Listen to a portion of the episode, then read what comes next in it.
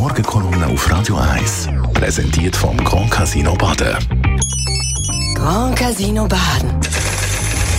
Baden im Glück. Markus, was beschäftigt dich? Weihnachten ist das Fest von der Liebe, so heisst es. Zumindest die Adventszeit, die jetzt angefangen hat, scheint mir viel mehr eine Zeit von der Hektik, vom Konsum und vom Stress als richtige Geschenk zu sein. Ökonomisch gesehen ist Schenkerei eine gigantische Verschwendung, wie das der amerikanische Ökonom Joel Waldvogel schon vor vielen Jahren vorgerechnet hat.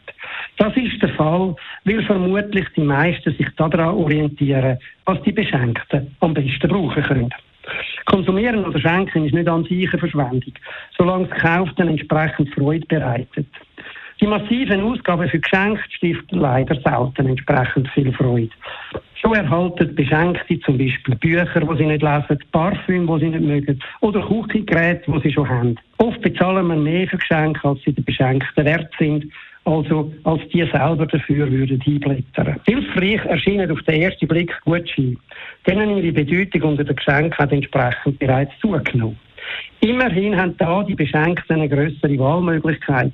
Statt dass ein Geschenk aus einem bestimmten Buch besteht, kann der oder die Beschenkte mit einem Gutschein ein Buch kaufen, das dem Geschmack am meisten entspricht.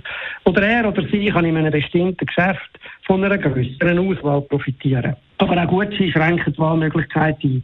Beschenkte mögen vielleicht etwas anderes lieber als Bücher oder sie bevorzugen andere Geschäfte als die, für die sie einen Gutschein bekommen. Und Gutscheine haben das Ablaufdatum. Am Ende profitiert der Herausgeber von einem Gutschein am meisten davon. Es gibt nur eine Art von Gutschein, für die es kein Ablaufdatum gibt. Das sind die Gutscheine, in Anführungszeichen, die die Nationalbank rausgibt. Banknoten und Bargeld. Will man also das Geschenk machen, das die Empfängerin oder der Empfänger am besten brauchen kann, gibt es angesichts der unbeschränkten Wahlmöglichkeit nichts Besseres als Geld. Aber jetzt haben wir ein neues Problem. Wenn ich jemandem 100 Franken schenke und mein Beschenkte gleich denkt wie ich und mir ein Geschenk vom gleichen Wert schenken gibt er mir ebenfalls 100 Franken. Dann können wir es gerade verrechnen. Also beide ihre 100 behalten. Es gibt allerdings eine Lösung, um diese absurde Situation zu verhindern. Man überlegt sich gar nicht erst, was die oder der Beschenkte am besten brauchen kann. Oder ob man nicht knauserig wirkt. Man denkt bei der Auswahl vom Geschenk einzig daran, was man von sich selber als Ausdruck von der Wertschätzung und von der Zuneigung für die beschenkte Person geben will. In dieser Botschaft liegt dann auch der Wert für die oder den Beschenkten. Das kann kein Gutschein und kein Geld ersetzen und es verhindert die Verschwendung bei der Schenkerei. Morgenkolumne auf Radio 1.